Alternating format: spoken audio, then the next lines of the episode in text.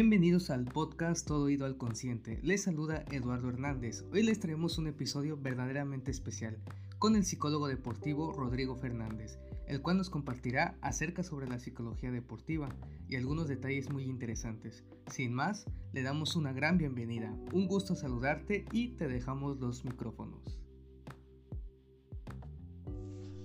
¿Qué tal Eduardo? ¿Cómo estás? Mira, me encuentro totalmente emocionado por poder compartir con ustedes un tema que para algunos entrenadores, deportistas, incluso personas pues que están fuera del ámbito deportivo, les genera una parte de curiosidad y asombro al momento de escuchar la palabra psicólogo. Como ya sabrán, dentro de nuestro entorno, la actividad física y el deporte se encuentran en cada rincón del planeta. Así, podemos ver por ejemplo al deportista que se prepara durante cuatro años para poder competir en unos Juegos Olímpicos. O también podemos ver al grupo de amigos que se juntan cada fin de semana para poder, claro, este, ser parte de una liga local. Aparentemente son dos contextos totalmente diferentes. Sin embargo, la parte mental se hace muy presente en ambos. Es por eso que, bueno, actualmente la mayoría de las personas reconoce la importancia de la mente en un desarrollo deportivo y competitivo. Es cierto que hoy en día hay muchas personas también que desconocen en qué consiste la psicología del deporte y cómo podrían beneficiarse de ella en situaciones que se presentan en el transcurso de la práctica deportiva. Es por eso que el día de hoy me gustaría platicar sobre el rol que tiene el psicólogo del deporte dentro de un equipo deportivo y claro, mencionar algunos mitos que envuelven la figura del psicólogo. Para ir empezando me gustaría irles platicando algunas preguntas y pues claro, algunos pensamientos que me han dicho tanto entrenadores como deportistas. Los principales está pues bueno, en qué se basa la psicología del deporte. Y no me dejan de mentir, si no son psicólogos de deporte y si son psicólogos, también viene la parte y la pregunta, pues creo que a todos le han hecho. ¿Realmente me funciona esto? ¿O yo para qué quiero tener esa parte? Comentarios de yo estoy bien, no necesito un psicólogo deportivo. O no vivo del deporte, así que esto no me hace falta. Claro, entonces ahorita se lo estoy comentando como personas que están dentro del ámbito deportivo. Sin embargo, también me han llegado varios comentarios de personas que están fuera del ámbito deportivo. Pues comentarios que dicen, no, pues mira, este equipo se encuentra nervioso y por eso van perdiendo. O tal deportista pues les está ganando la ansiedad y es por eso que pues bueno van perdiendo o no conecta un golpe, un punto, lo que sea. También esta parte de por culpa de la mente pues vamos van perdiendo el partido o también esta parte en la cual pues entraron nerviosos o fríos. Entonces son estos comentarios que van envolviendo al psicólogo del deporte, inclusive van nublando la visión de qué se encarga el psicólogo. Entonces son muchos los aspectos que uno puede trabajar conjuntamente con un psicólogo. Y realmente, y les comento desde mi experiencia, cuando alguien me mencionó de que si yo solamente me um, trabajaba la motivación con los deportistas, pues y así se los comentó abiertamente, pues me, me habían dicho y yo me veía claramente como esta parte del motivador, del animador. Entonces, claro, no es esa función. Tenemos en cuenta que la motivación sí es una de las variables psicológicas que se puede trabajar dentro del ámbito. Sin embargo, no es la única. Hay diferentes puntos que se relacionen con esta disciplina. Ahora bien, ¿Qué es la psicología del deporte? Pues bueno, teniendo como ejemplo las preguntas anteriores, se puede dar una definición a que la psicología del deporte investiga como disciplina científica las causas y los efectos de los procesos psíquicos que tienen lugar en el ser humano antes, durante y después de una actividad física, teniendo como una de las principales las funciones el acompañamiento del deportista, independientemente de cuál sea el nivel o a mejorar las habilidades psicológicas Así es, ayudarlo a resolver las dificultades y problemas que pueden surgir en una práctica deportiva. Bueno, que claro, que comprometan su rendimiento o su disfrute. Entonces, teniendo esta definición, vamos a, y se va a ir generando así un rol en específico. Entonces, dentro de este rol consta de cinco pasos o cinco funciones importantes. La primera es la parte de la evaluación. En esta parte, la evaluación y, o eh, se va generando la parte científica de la psicología, ya que por medio de entrevistas, de psicométricos, autorregistros y otras técnicas se puede ir generando un panorama general del deportista o del equipo para así poder crear un perfil del deportista. Una vez teniendo la evaluación y teniendo el perfil, el psicólogo se encarga de planificar el entrenamiento de, de tal manera que se pueda optimizar y desarrollar las variables. De igual manera, pues o de igual caso, se encarga de asesorar a todos los integrantes del equipo multidisciplinario, como son los entrenadores, nutriólogos y fisioterapeutas, entre otros. Entonces, un segundo función, un segundo punto es la evaluación y lo que es la parte de la planificación. Ya teniendo la, la evaluación, una planificación y asesorando a los integrantes, viene la parte de la intervención. Dentro de este punto, el psicólogo puede generar dos tipos de intervenciones. Una, claramente la, intervención directa, que pues bueno, es donde el psicólogo se encarga en un tiempo determinado para poder efectuar el entrenamiento adecuadamente. Y la otra es la parte indirecta, en donde por medio del equipo se genera la aplicación del mismo plan de entrenamiento, pero por lo regular este tipo de intervenciones se da cuando la figura del psicólogo del deporte, por cualquier situación ajena a él, se hace difícil de estar y de acudir a una competencia. Teniendo estas, pasamos a una cuarta función, que es la educación y la formación. Es claramente indispensable mantenerse en constante actualización de temas deportivos para que el psicólogo pueda ir generando más conocimientos y así poder llevar a cabo su labor de una manera más eficaz. Y por último, la parte de la investigación. En este punto, el psicólogo del deporte debe de generar ideas innovadoras para aportar a la sociedad científica y así poder dar a conocer las experiencias vividas dentro de su labor pues, profesional.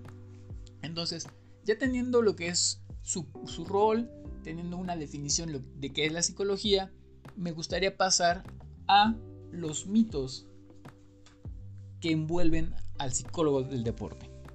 Pues bueno, dentro de los mitos que envuelve al psicólogo del deporte, me gustaría platicar de cinco fundamentales para mí. El primero es la confidencialidad y el trabajo en equipo. Muchas veces se cree que cuando el psicólogo del deporte llega a un equipo, pues va a sustituir al entrenador y este mito es totalmente falso. Si bien el psicólogo del deporte ayuda a potencializar el trabajo del entrenador, debido a que el proceso deportivo y el rendimiento deportivo se divide en cuatro, en la parte eh, física, técnica, táctica y psicológica. En esta parte, pues bueno, a mí me gustaría y me gusta platicar sobre este, pues un refrán que siempre le digo a mis entrenadores, que es de zapatero a tu zapato. En esta situación, sí el psicólogo del deporte debe de conocer parte de o la información básica de las otras tres y el entrenador también debe conocer las partes psicológicas pero también ahí son especialistas en cada de sus áreas no se involucran del todo y si se involucran es con, con esta parte de la pues del trabajo y colaboración en equipo teniendo en cuenta que solamente estoy hablando del entrenador también se encuentran otros profesionales como el nutriólogo, el fisioterapeuta, un preparador físico, que pues claro tienen sus funciones. Entonces el trabajo de equipo es fundamental para el psicólogo para que pueda generar pues, una buena competencia del deportista. La otra parte de la confidencialidad es de que usualmente el deportista cree que el psicólogo es el espía del entrenador y viceversa. Sin embargo, esta situación pues no lo es así. Se va generando esta confianza entre ambos y, literal, yo lo digo así, lo que se, se habla en el consultorio o en sesión se queda en sesión. No se tiene que estar divulgando con otros pues con otras áreas, sino que debe generar esta parte de la confianza y el trabajo pues va siendo un poco más pues gratificante. Después pasamos a la parte de que el entrenamiento solamente es con o para deportistas con problemas. Este segundo mito pues claramente pues se va viendo pues referente más que nada con los deportistas. Aquí tenemos dos cosas. Está el psicólogo del deporte y el psicólogo clínico en el deporte. Tal vez suenan pues parecidos, sin embargo la diferencia es de que uno se encarga en los procesos competitivos y trabaja pues claramente variables como la atención, la visualización, el marcamiento de objetivos y otras entre otras variables. Y el psicólogo clínico del deporte pues se encarga de trabajar lo que son trastornos de alimentación, abuso de sustancias, trastornos de personalidad, depresión grave o angustias, entre otras patologías. Entonces, sí pueden afectar, sin embargo, no están tan, tan ligadas la una con el otro. Entonces, ese es el segundo mito. Un tercer mito es de que el entrenamiento de las habilidades psicológicas es solamente para deportistas de élite. En esta parte, pues siempre me gusta platicar con los deportistas y pues hacer esta, hacerlos entrar en razón. Un deportista de alto rendimiento no se hace de la noche a la mañana. Todo va teniendo un proceso. Por eso también me gusta empezar a platicar de que no somos máquinas, porque pues se cree que mecanizando las cosas, pues se va a hacer las cosas y se va a generar un rendimiento. Y claro, pues somos seres pues imperfectos que se cometen errores, pero también hay que saber trabajar con estos errores. Aquí me gustaría eh, platicar que el psicólogo del deporte eh, se trabaja desde el, niño hasta el deportista de alto rendimiento, teniendo la parte de iniciación, la de formación, el deporte universitario, amateur y alto rendimiento. Cada uno, eh, cada etapa tiene sus funciones como por ejemplo el psicólogo del deporte en la parte de iniciación trabaja con entrenador, deportista y padres de familia, el famoso pues triada del deporte. De ahí, teniendo en cuenta que se va generando pues una adherencia al deporte, un gusto, un disfrute, se van generando diferentes habilidades y diferentes técnicas que van influenciando en el rendimiento. Teniendo estas tres, nos vamos a un cuarto mito, que es la psicología del deporte da soluciones rápidas y fáciles. Como todo proceso, y como lo dije anteriormente, no se hace un deportista de la noche a la mañana. Todo tiene un camino y un proceso. Entonces, las habilidades psicológicas también se van generando poco a poco. No de la si trabajas con una sesión, la visualización, por ejemplo, ya vas a tener una visualización bien organizada. No. Entonces va teniendo el proceso competitivo. Aquí también me gustaría hacer un poco de hincapié. El psicólogo del deporte tiene la, licenciatura o está titulado como psicólogo y aparte va generando una, una especialización o una maestría. Algunas veces hay otros profesionales, ya sean ingenieros, abogados o otras profesiones que se bastan o se venden con un curso de coaching. Aquí no quiero tirar, digamos, mucho al coaching porque es una herramienta funcional. Sin embargo, pues no este, no están todavía capacitados para generar esta, pues este proceso. He aquí donde entra el intrusismo. Entonces, con que algunas veces piensan que con tomando un curso de coaching ya puedes trabajar con un equipo pues altamente competitivo y esto no es no es verdad. Entonces, el intrusismo aquí cae en la parte de que ofrecen soluciones rápidas. Les comento.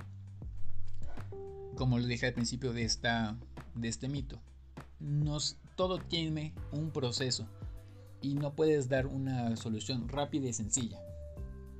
Y la otra, el psicólogo debe de ser o debió de ser deportista profesional para poder ejercer su puesto. Esta, este mito pues puede entrar un poco en controversia porque puede ser sí y no. O sea, puedes haber sido un deportista de alto rendimiento y aprender del deporte. Y aparte estudiar tu carrera en psicología y ser este incluso pues ejercer como psicólogo del deporte. Sin embargo, no es necesario, en mi caso, no es necesario ser deportista. Sin, lo que sí es necesario es conocer las reglas básicas o conocer pues cómo, cómo se juega, qué instrumentos se utiliza, si se utiliza pues un arma, si se utiliza con guantes, si se utiliza un balón, todos los instrumentos que se utilizan dentro del deporte. Entonces es conocer tu deporte. Porque puedes llegar a se puede llegar a confundir al deportista, mientras que el deportista te está platicando cómo es su actuar en una competencia, tú te quedas como con la cara de, bueno, sí, pero ¿y esto en qué puedo afectar? Porque no sé cuáles son las reglas. Entonces, el psicólogo del deporte debe de estar preparado y conocer muy bien el deporte con el que está trabajando. Pues bueno, una vez explicando estos cinco mitos, no me queda más que agradecer el tiempo y el espacio que Eduardo me acaba de brindar para poder, pues bueno, platicar con ustedes sobre lo que es la psicología del deporte, esperando y que les haya ayudado para poder generar un poco más de conocimiento y ampliar un poco más de visión hacia esta área. Pues bueno, una vez dicho esto, me despido de ustedes esperando que se encuentren de la mejor manera. Les mando un fuerte abrazo. Gracias.